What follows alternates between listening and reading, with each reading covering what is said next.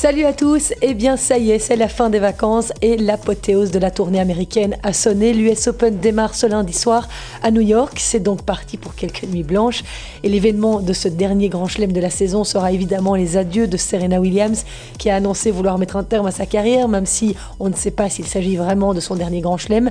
Mais en tout cas, cet US Open s'annonce aussi plus que jamais ouvert chez les hommes en l'absence de Novak Djokovic et l'incertitude qui persiste autour de Rafael Nadal. Dans ce podcast, je vous donnerai des nouvelles de David Goffin, dont la tournée américaine a malheureusement été peu convaincante. Il s'est entretenu avec la presse depuis New York jeudi pour expliquer comment il abordait ce tournoi. Et puis, j'ai le plaisir de recevoir dans ce podcast Michael Geert. Il est belge, il a 27 ans, il est 237e à l'ATP et il a disputé la semaine passée ses toutes premières qualifs dans un tournoi de Grand Chelem. Il a perdu au premier tour, mais il nous parlera de cette énorme expérience. Rendez-vous pour l'entendre à la 14e minute de ce podcast. Soyez les bienvenus comme chaque semaine. Je suis ravie de vous retrouver. Mon nom est Christelle Joaris. Excellente écoute. Silence, s'il vous plaît. Les jeux sont prêts.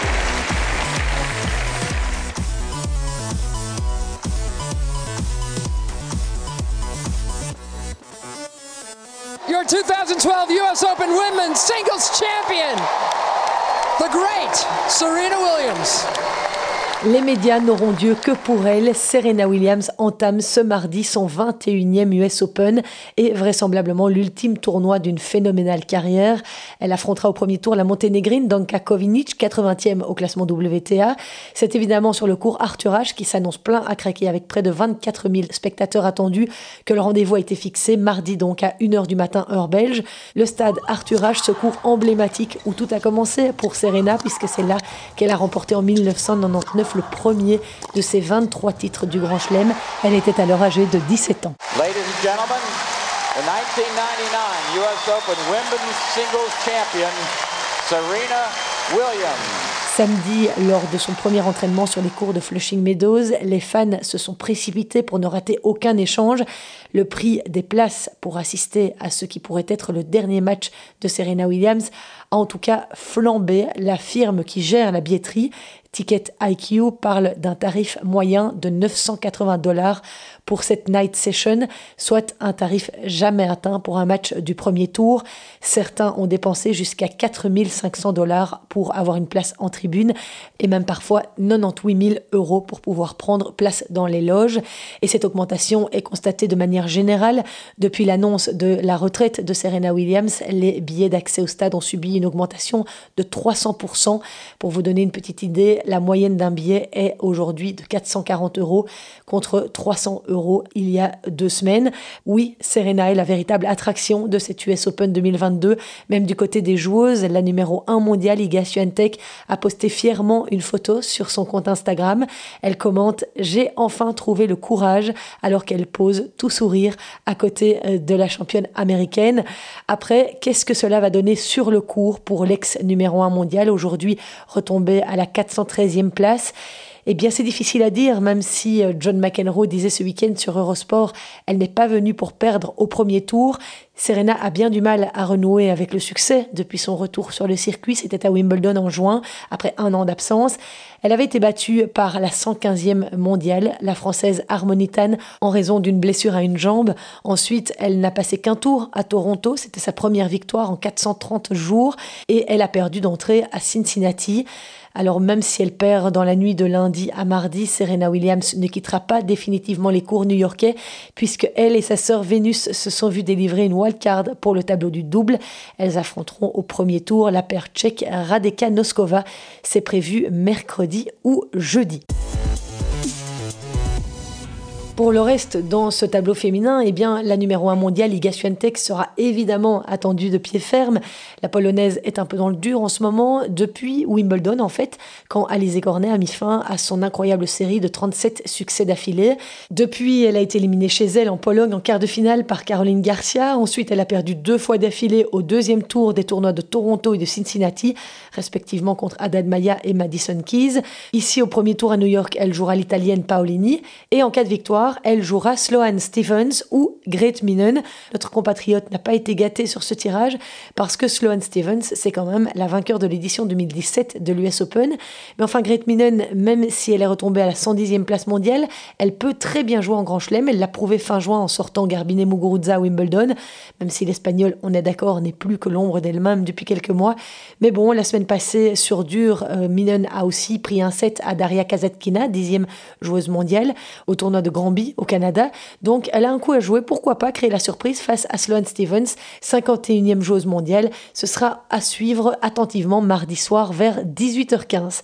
Et avant de vous parler des autres Belges, permettez-moi de m'attarder sur ce premier quart de tableau dans lequel se trouvent Great Minen et Iga Swiatek, parce qu'il y a pas mal de joueuses qui pourraient jouer les troubles faites. Je pense à Anisimova, à Yelena Ostapenko, Petra Kvitova, sans oublier Sofia Kenin, qui est quand même une vainqueur aussi en Grand Chelem. C'est aussi la partie de tableau d'Elise Mertens, d'ailleurs, pour qui je suis un petit peu inquiète parce qu'elle a déclaré forfait à Cleveland la semaine passée. Son nouveau coach, Philippe Dehaze, avait alors expliqué dans la presse que c'était un retrait par précaution, mais il faudra voir si Elise est totalement débarrassée de cette gêne à la cuisse. Elle jouera mardi face à la Roumaine Irina Camelia Begou. Ce sera leur quatrième face-à-face et Elise Mertens mène 3-0 jusqu'ici. On croise les doigts. Côté belge encore, Marina Zanevska sera la première à entrer en action lundi pour le deuxième US Open de sa carrière. Elle avait disputé le premier en 2014 sous les couleurs ukrainiennes, son pays natal. Elle affrontera pour la première fois de sa carrière l'américaine de 30 ans, Coco Van de Weg, 124e joueuse mondiale, mais ancienne 9e. Alors, comment cette joueuse a-t-elle plongé au classement mondial? Parce qu'elle s'est retrouvée au-delà de la 300e place, hein, Coco Van de Weg. Eh bien, d'abord parce qu'en 2019, elle a été 10 mois écartée des cours à la suite d'une blessure à une cheville et à un pied. Et puis, pendant la saison sous Covid en 2020, elle a de nouveau été longtemps absente à la suite d'un bête accident domestique. En fait, en voulant réchauffer une soupe au micro-ondes, elle n'a pas utilisé le bon récipient et le bol lui a explosé dans les mains, ce qui lui a coupé l'auriculaire et sectionné deux ligaments et un nerf. Coco Van de Weg a eu beaucoup de mal à retrouver ses sensations, mais la voilà donc enfin sur le retour. Alors je continue avec les Belges. Eh bien, Alison Van Oudvank a, elle, hérité de Venus Williams, 42 ans, deux fois vainqueur de l'US Open et qui n'a toujours pas annoncé sa retraite, contrairement à sa sœur. La Belge aura l'honneur de jouer sur le cours Arthur H où elle devra évidemment gérer la pression du public. Deux Françaises seront également à suivre de très près dans cette US Open. Alizé Cornet, qui jouera la vainqueur surprise de l'édition 2021, Emma Raducanu. Nul doute que Alizé Cornet, proche de la retraite, elle aussi aura envie de marquer les esprits comme elle l'a fait en Australie en début d'année, où elle avait été jusqu'en quart de finale. Et puis elle a aussi fait une bonne préparation, Alizé, avec une demi-finale la semaine passée à Cleveland. L'autre Française dont il faudra se méfier, c'est évidemment Caroline Garcia, vainqueur à Cincinnati la semaine passée et auteur d'un véritable exploit, puisqu'elle est devenue la première joueuse à s'être adjugée un WTA 1000 en étant issue des qualifications. Lors de ce tournoi, elle a signé 8 victoires en 9 jours, ce qui lui fait au total 27 victoires depuis le mois de juin. Des résultats qui l'ont propulsée à la 17e place mondiale. La Lucky russe Rakimova, sa première adversaire, n'a qu'à bien se tenir. En haut de tableau, on suivra de près Elena Rybakina, récente vainqueur à Wimbledon, et Naomi Osaka, qui aura fort à faire hein, au premier tour. Elle fait face à Danielle Collins. La japonaise récemment séparée de son coach belge, Wim Fissette, n'est pas au meilleur de sa forme. Elle a été éliminée au premier tour des tournois de Toronto et de Cincinnati. Lors du Media Day de vendredi, Naomi Osaka n'a pas cherché à noyer le poisson face aux journalistes quant à ses incertitudes. Je vous propose un extrait de sa déclaration. Uh, J'aurais menti il y a un jour ou deux en disant que j'étais tout à fait relax, mais en fait, quand je me suis entraînée aujourd'hui, je me suis sentie très nerveuse et je pense que c'est parce que j'ai vraiment envie de bien faire ici, parce que j'ai l'impression que je n'ai pas très bien joué récemment. Je ne sais pas, c'est difficile. Bien sûr, tu n'as pas envie de perdre au premier tour d'un grand chelem, et j'ai l'impression que je joue assez bien ici. Donc ça me permet d'enlever un peu la pression que j'ai sur les épaules. Mais j'essaye de profiter au mieux du temps que j'ai ici.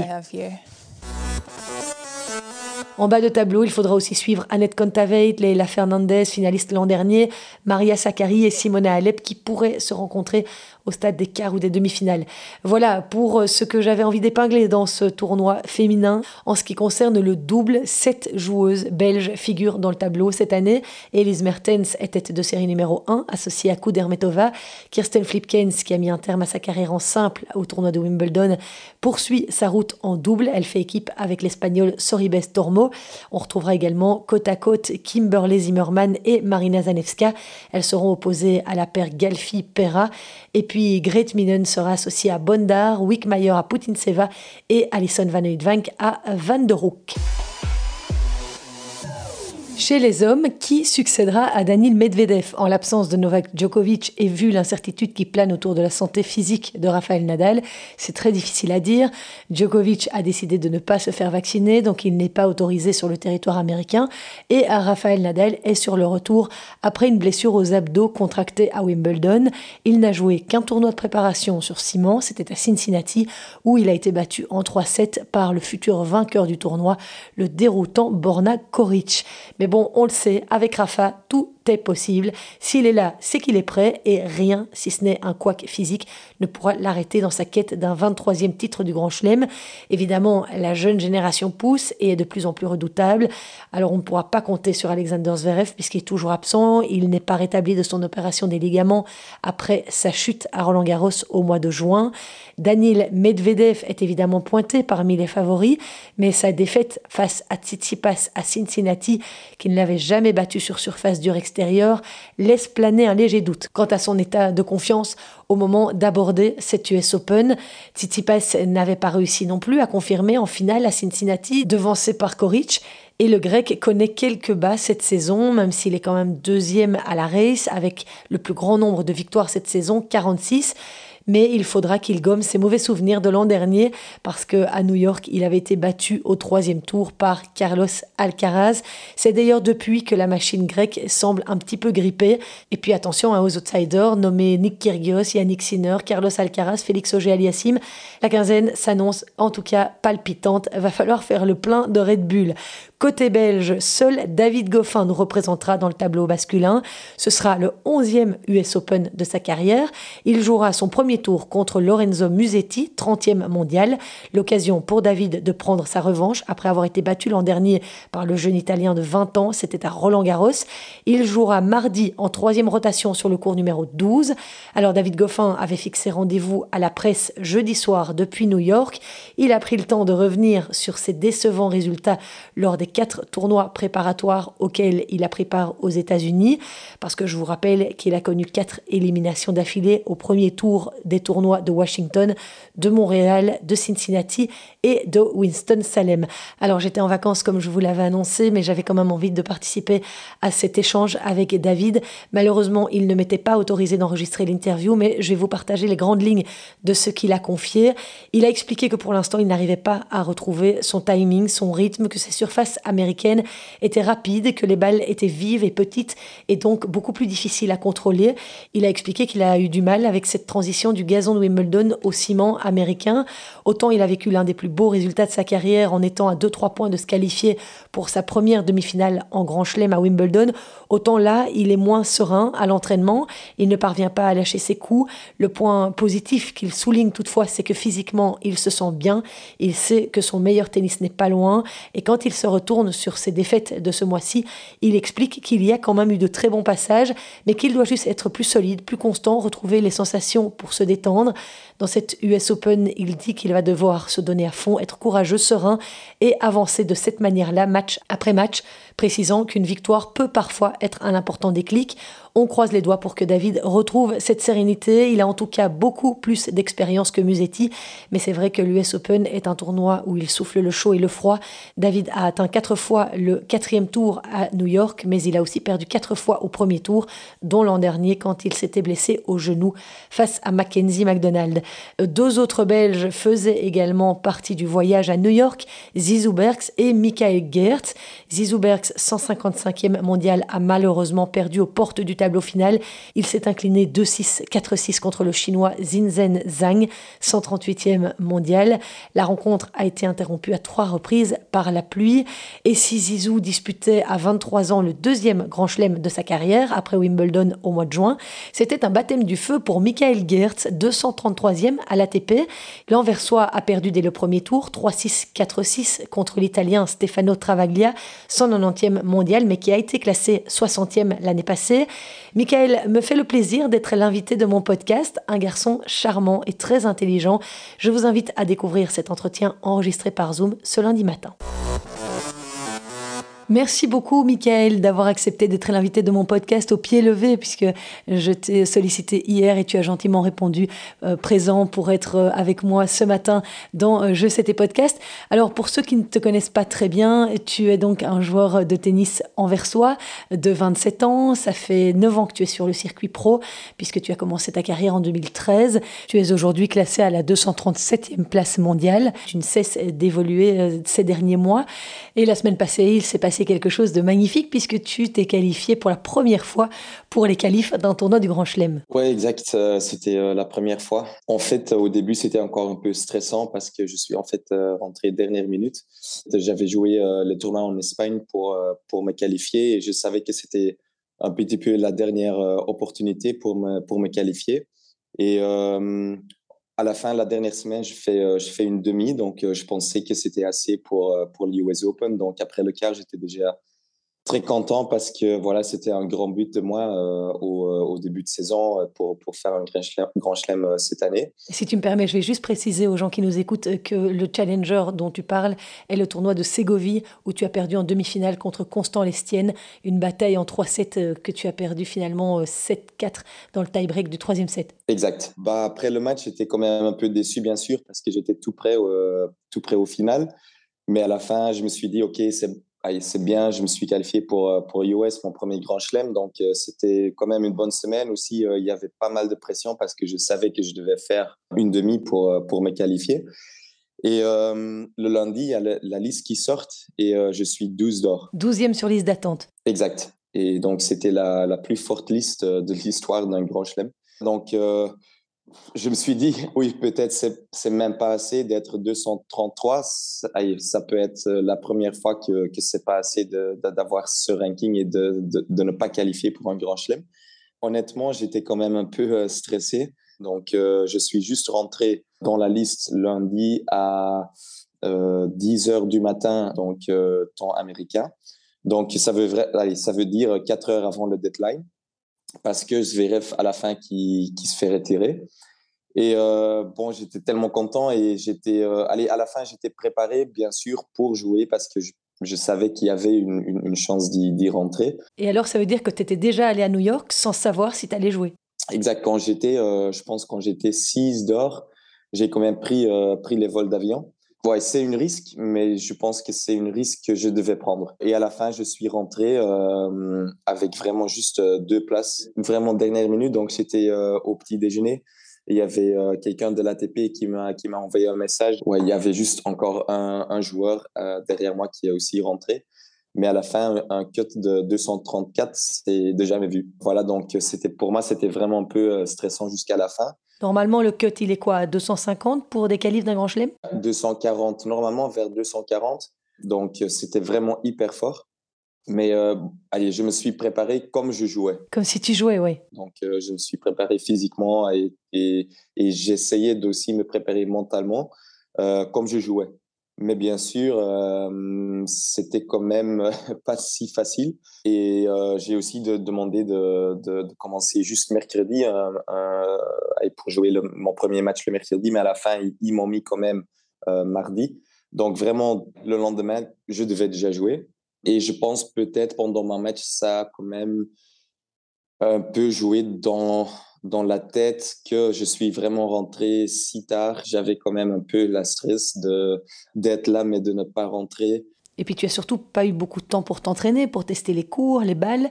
Ouais, j'ai fait en fait j'ai fait deux entraînements. Euh, aussi, il y avait un peu de la pluie le lundi, donc c'était pas si facile de m'entraîner. Donc oui, à la fin c'était c'était quand même dernière minute. mais voilà, je devais être prêt, je devais, je devais jouer. Je me sentais quand même prêt aussi. Mais à la fin, je pense que j'ai pas fait mon meilleur match. Malheureusement, mais euh, voilà, je pense aussi que mon adversaire, il a fait un bon match. Il a, il a très bien servi, il a mieux servi que moi. Et ça, c'était ça, c'était la différence. Tu venais de jouer un tournoi Challenger, tu nous l'as dit, euh, en Espagne euh, sur surface dure.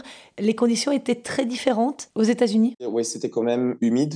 Euh, et bien sûr, les, les, terrains, ils sont tous un peu, peu plus grands que, que, les terrains au Challenger parfois. Et bien sûr, l'expérience, en, allez, en tout, en général, c'était quelque chose que j'avais jamais vécu, d'être là, de, jouer ton premier Grand Chelem, c'est quand même une expérience euh, magnifique. C'est pour ça aussi que je que, que ouais que je travaille euh, tous les jours, que je m'entraîne tous les jours pour faire pour avoir ces euh, ces expériences. Malheureusement que c'était c'était fini après un tour parce que je sentais que je pouvais faire quand même mieux. Je me sentais bien. Je pense que j'étais aussi dans une bonne période. J'avais joué beaucoup de matchs avant. Euh, mais voilà, je pense que Travaglia, il était 60e euh, euh, mondial l'année passée, donc il avait aussi beaucoup plus d'expérience que moi dans ces situations. Je dois dire, il a fait un bon match. Je me suis battu jusqu'au dernier point. Je pense que j'ai encore des opportunités, des, occasions à la fin du, deuxième où je pouvais faire un rebreak pour faire 5 partout peut-être là, je peux, je peux encore changer le match, mais euh, il, a, il a encore bien servi ce jeu. Euh, et voilà, c'est euh, un peu dommage, mais une bonne expérience en, en, général, oui. Et tu es parti tout seul à New York ou tu es parti accompagné? Donc, il y avait Ruben Bemmelmans avec Zizou et maintenant Ruben, il travaille aussi pour la fédération. Donc, on travaille aussi ensemble. Et il y avait aussi mon coach mental qui travaille aussi avec Zizou aussi à la fédération qui était là. Donc, voilà c'était, euh, ils étaient déjà là pour Zizou et quand j'ai euh, quand j'ai pris la nouvelle que je suis rentré dans la liste, on a on a fait les entraînements ensemble et euh, on a un peu préparé on a préparé le tournoi aussi ensemble. Sinon, tu as aussi travaillé avec Johan Van Erck. Il a été ton coach, c'est correct? Exact, exact. donc, quand j'avais, je pense, 20 ans, j'ai travaillé avec Johan aussi à la fédération. On s'entend bien encore. je pense qu'il y avait juste la période euh, entre euh, l'âge de 20 et 22 que je suis allé au college aux États-Unis. Euh, et, et, voilà, après j'ai après j'ai travaillé aussi un peu avec Fred Hemos quand je suis retourné de, des États-Unis. Et voilà, on peut aussi voir qu'avec les résultats maintenant que que je peux encore améliorer, qu'il y a encore un peu de marge pour faire mieux. Et je sens que je peux encore faire mieux, donc c'est pour ça que je que je que je reste dans le tennis et que je je travaille chaque jour pour encore euh, faire des, expériences comme, euh, comme US. On va en parler tout de suite, hein, justement, de ta carrière, de la manière dont tu as évolué ces derniers mois, ces dernières années. Mais avant cela, euh, je voulais savoir un petit peu comment tu avais vécu cette expérience de premier grand chelem. ça doit être énorme en tant que joueur. Ça fait dix ans que tu es sur le circuit, que tu attendais ça. Comment tu as vécu tout ce qui tourne autour de ce stade mythique et énorme? Est-ce que tu as rencontré des joueurs que tu connais, que tu aimes bien? Comment tu as vécu cette expérience? Tu as quand même réussi à profiter de chaque instant Oui, je, allez, oui, je profite, mais je sais aussi que, par exemple, les joueurs qui sont là, ce sont aussi des adversaires. C'est la compétition et à la fin, je pense qu'il y a, bah, j'ai beaucoup d'amis sur le circuit, c'est aussi important. Mais de l'autre côté, je sais aussi qu'on peut euh, se jouer le lendemain et que, que voilà, c'est quand même un sport individuel. Euh, tu es là, il y a, y a Rafa qui est à côté de toi, euh, il prend euh, la douche à côté de toi, tu es, dans le locker room avec euh, tous les joueurs ou dans le, dans le restaurant. Au US, en fait, mon locker était juste au-dessous de, du, du locker de, Djokovic.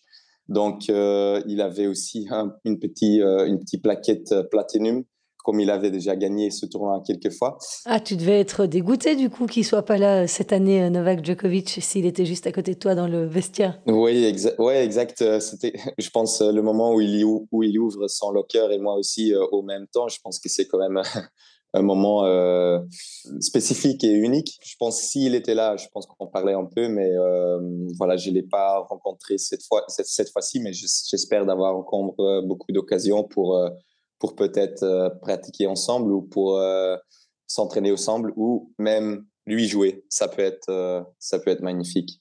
Ah, donc ça te fait plaisir de l'affronter sur le circuit. Et, et Miguel, tant qu'on parle de Novak Djokovic, quel est ton avis sur son absence de cette US Open Qu'un tel champion ne vienne pas défendre ses chances dans ce tournoi du Grand Chelem? Ouais, à la fin, je... c'est dommage pour lui qu'il ne peut, pas, peut pas participer. Mais à la fin, si ce sont les règles du, du pays, je pense qu'il n'y a pas une exception pour un joueur de tennis, je pense. Euh, si c'est vraiment le règle des États-Unis qu'il faut être vacciné pour, euh, pour y, voyager, c'est difficile à, changer cette règle juste parce que c'est Novak Djokovic. Euh, je pense que si c'est un règle pour tout le monde, c'est vraiment pour tout le monde.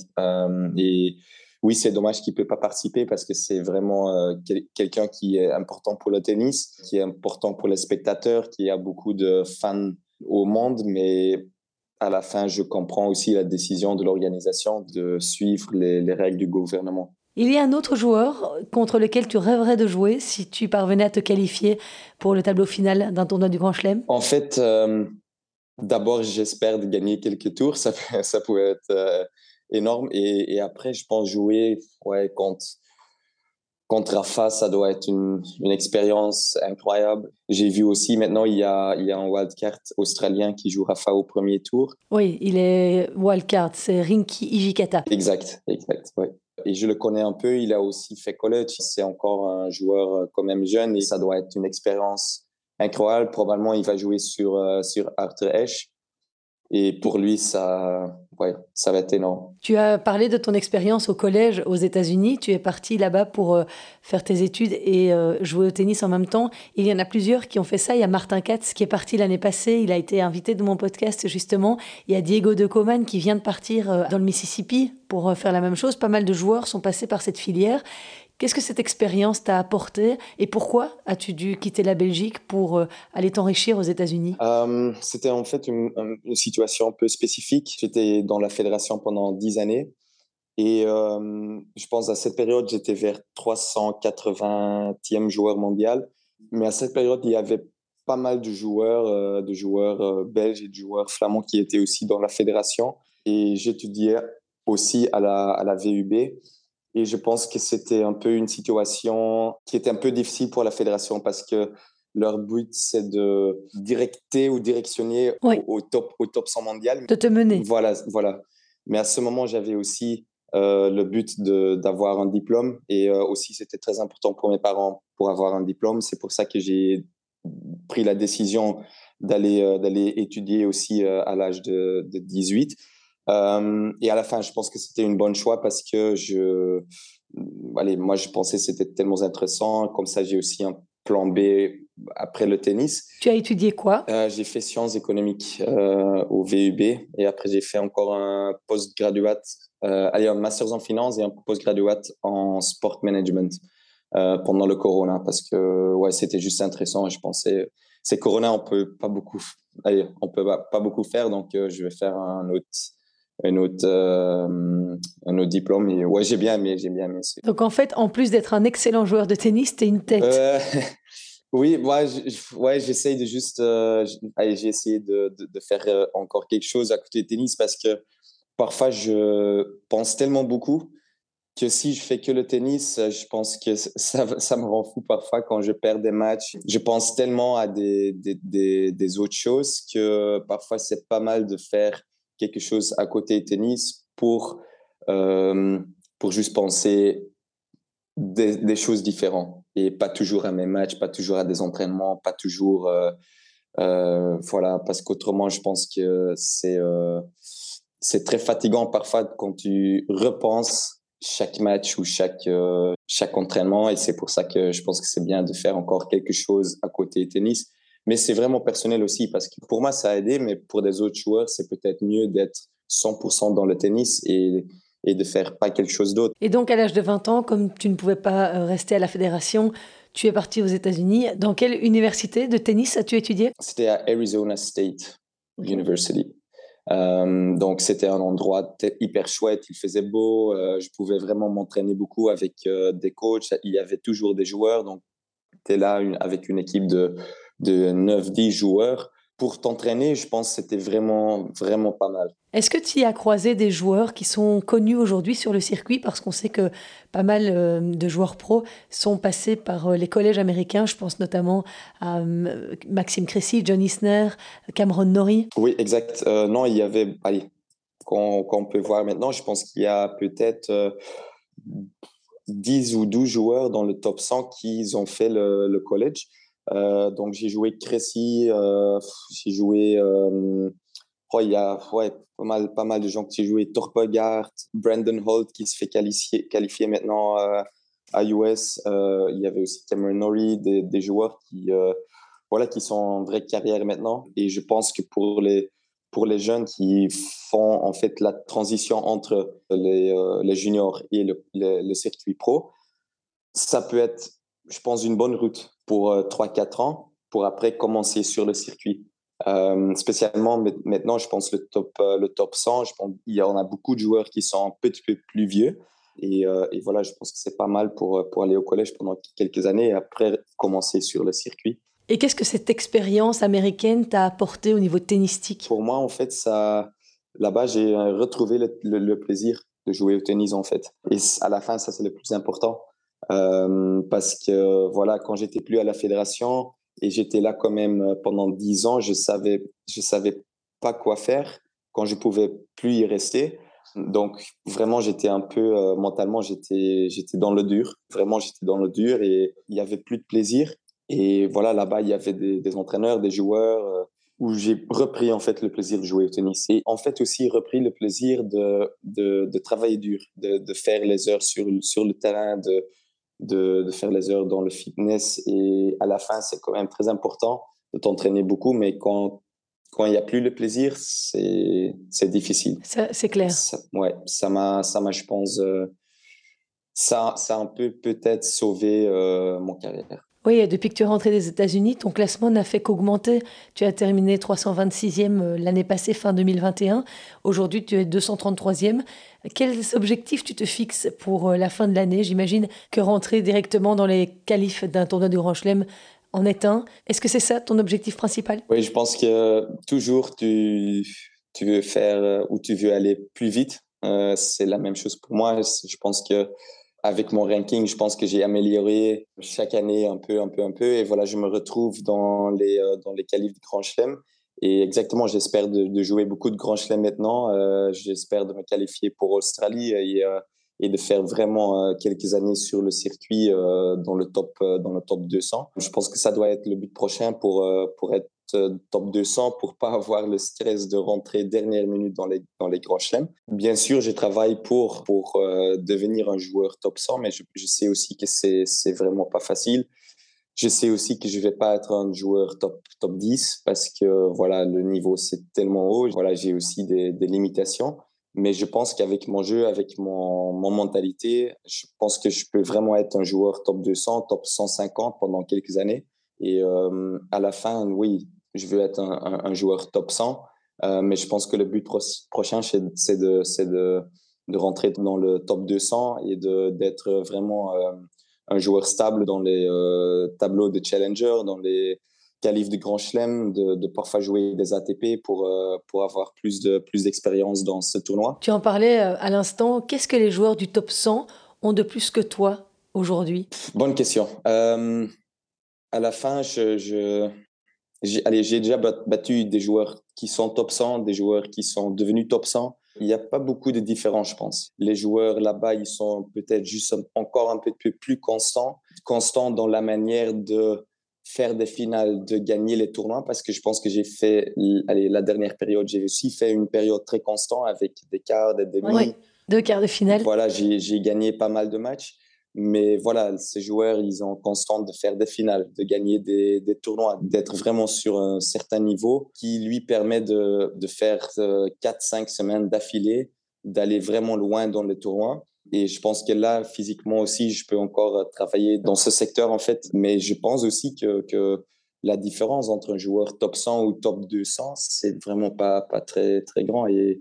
Et il faut y croire aussi que tu peux le faire. Ça, c'est aussi très important, que tu crois dans, dans tes qualités et avec euh, les qualités que tu peux faire quelque chose. Et puis, j'imagine que tu ne peux pas t'offrir un coach en permanence sur le circuit parce que c'est trop onéreux. Exact. C'est pourtant ça dont tu as besoin quand tu veux franchir ce cap. Exact. Donc, euh, il y a toujours un peu la balance entre combien on investit dans, dans la carrière en espérant qu'un jour qu'on peut gagner un peu d'argent après. Et bien sûr, jouer les grands chelems financièrement, ça aide. Ça, ça te permet de euh, d'investir dans, dans ton carrière, mais je pense que maintenant c'est important de voir ok qu'est-ce que qu'est-ce qu'il manque pour être un joueur top 200, top 100 mm-hmm.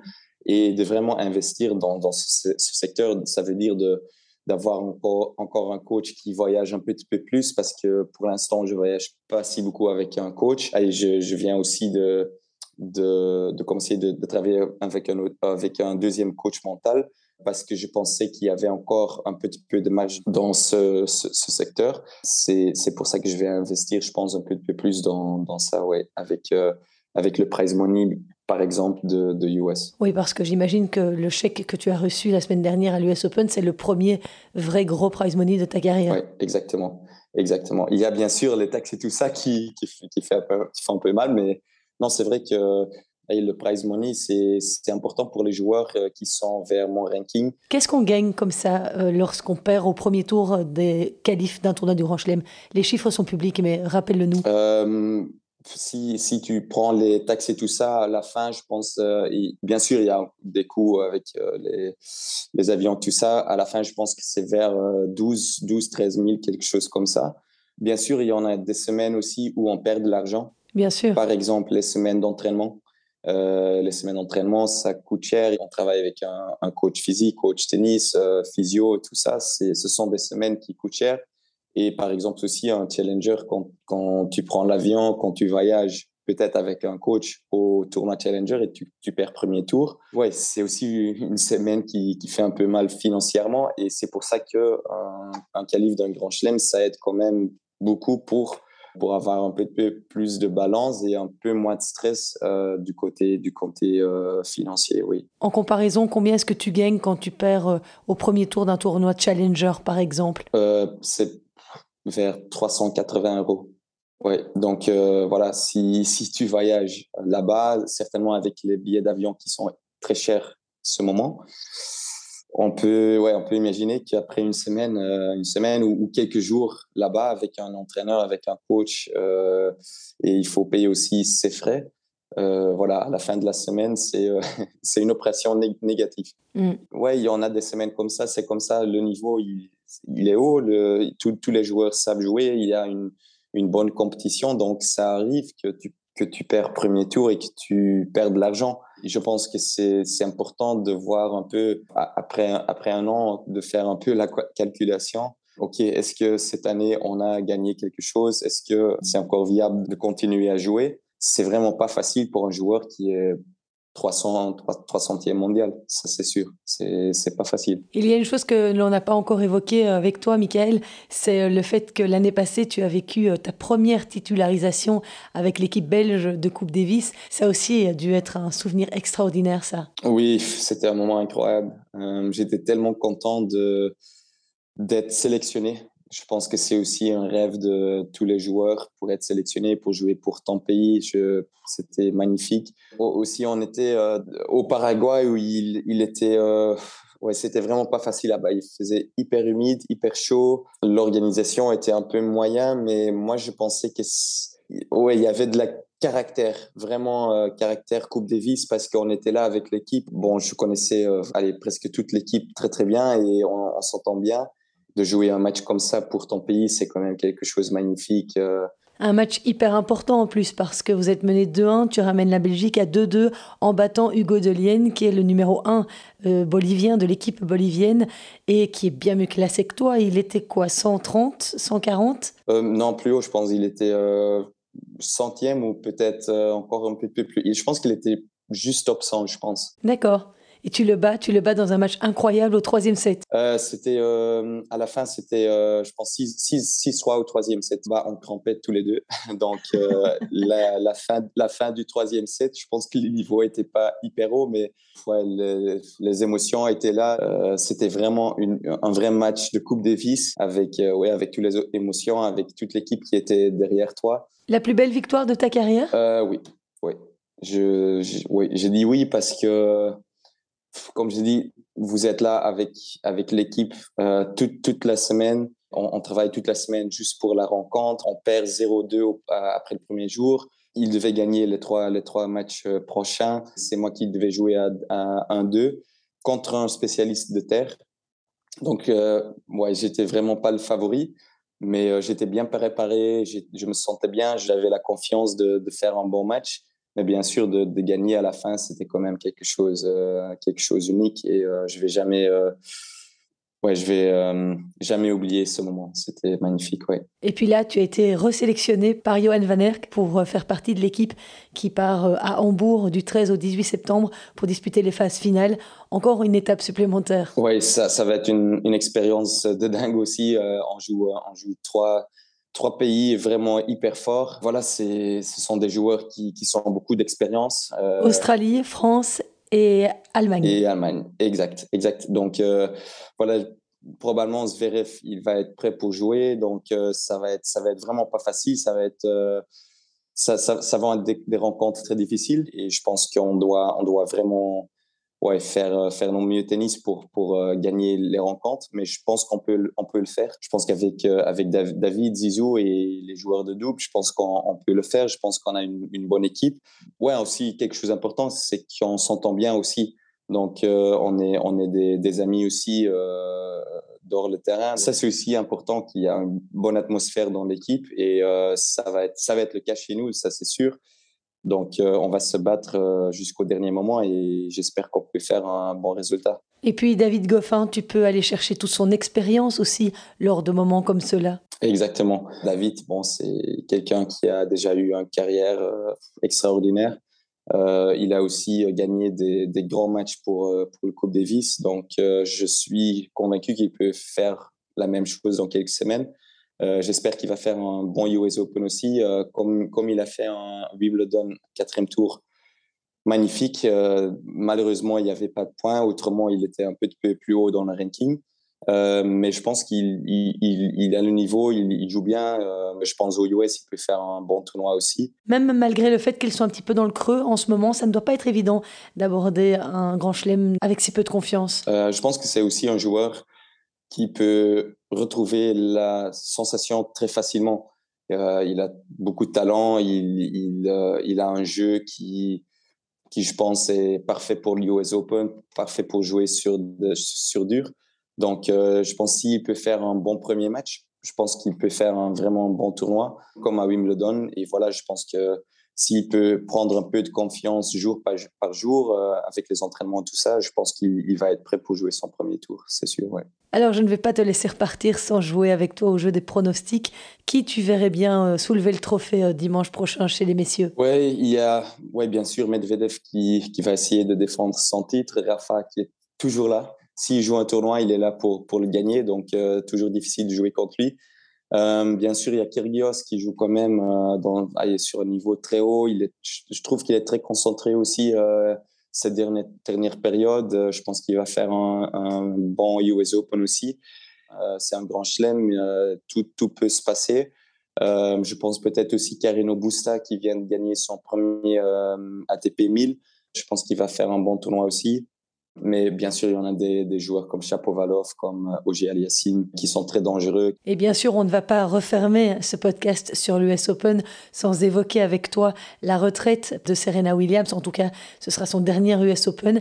Qu'est-ce qu'elle représente à tes yeux? Les deux, les deux sœurs euh, Williams, ils, je pense qu'ils ont fait quelque chose d'extraordinaire pour le tennis euh, féminin. Serena est là 22 grands chelems 23. 23, 23 grands chelems, voilà. C'est quelque chose qui, euh, qui est vraiment unique. Euh, aussi, euh, extérieur de terrain, je pense qu'ils ont fait euh, des choses humanitaires. Et donc, oui, ça va être un peu triste de voir les, les, arrêter, mais à la fin, je pense qu'ils ont eu une carrière hyper longue aussi. Il y a un temps où, où ça s'arrête. Voilà, si c'est maintenant, je pense qu'ils peuvent, peuvent quand même être contentes ou très fiers de leur carrière. 40 ans, c'est un bel âge pour s'arrêter. Exact. J'espère pas que Roger, ça va aussi être difficile cette année, mais on verra. Ah, s'il continue à jouer l'année prochaine, comme il ne sera pas tête de série en Australie, tu peux très bien jouer contre lui au premier tour dans le tableau final si tu arrives à te qualifier. Mhm. Ça pourrait te convenir, ça? Ah oui, bien sûr, il n'y a pas de souci pour moi, il n'y a pas de souci. On est d'accord. Dis-moi juste, comment se fait-il que tu parles aussi bien le français? J'ai appris le français un peu à l'école et voilà, au tournoi, j'essaye de parler le, le français. Euh, le plus possible. Donc, ouais, voilà. tu viens de rentrer de New York. Quel est ton programme maintenant avant de partir à la Coupe Davis à Hambourg? Euh, Je joue juste, euh, je m'entraîne cette semaine et la semaine prochaine, je fais Cassis en France, un Challenger 80. Après, après, je joue Coupe Davis et voilà, après Coupe Davis, je dois voir un peu la programmation. Mais tu joues désormais uniquement sur le circuit Challenger. Tu as ce niveau qui le permet. Oui, exact. Oui, là, il y a vraiment les grands points. Quand tu, quand tu peux faire une demi ou une finale, ça peut vraiment faire quelque chose. Ça peut faire la différence. Donc, euh, voilà, ouais, j'essaie de, j'essaie de jouer les challengers. Et puis, tu as certainement appris qu'il y avait un tournoi challenger qui allait arriver en Belgique fin janvier. Oui, exact. J'ai appris cette nouvelle. C'est, c'est très bien pour le tennis belge. Et euh, voilà, j'espère que ça peut être un tournoi euh, long terme aussi. Que c'est pas juste pour un, deux années, mais qu'on peut qu'on peut avoir ce tournoi pendant quelques années. On t'y verra alors. Voilà, voilà, c'est sûr. Voilà une bonne nouvelle. En tout cas, Michael, merci beaucoup euh, pour ton temps. C'était un vrai plaisir de faire ta connaissance, même si euh, ce n'est que virtuellement. La prochaine fois, qui sait, ce sera peut-être en vrai. Merci pour ton temps et puis on te suivra de très près durant les prochaines semaines. Bonne chance à toi. Super, merci beaucoup. Au revoir. Eh bien voilà, c'est ici que se referme ce podcast. J'espère que vous aurez apprécié de faire la connaissance ou d'apprendre à mieux connaître Michael Gertz. En tout cas, merci d'avoir été au rendez-vous. Je vous dis à la semaine prochaine pour que l'on débriefe cette première semaine de l'US Open. Bonne chance à tous pour la rentrée, c'est toujours un moment particulièrement pénible. Alors si vous en avez assez, branchez-vous devant le tennis, l'US Open, il va y avoir plein de choses super chouettes à voir. Bon amusement à la semaine prochaine, ciao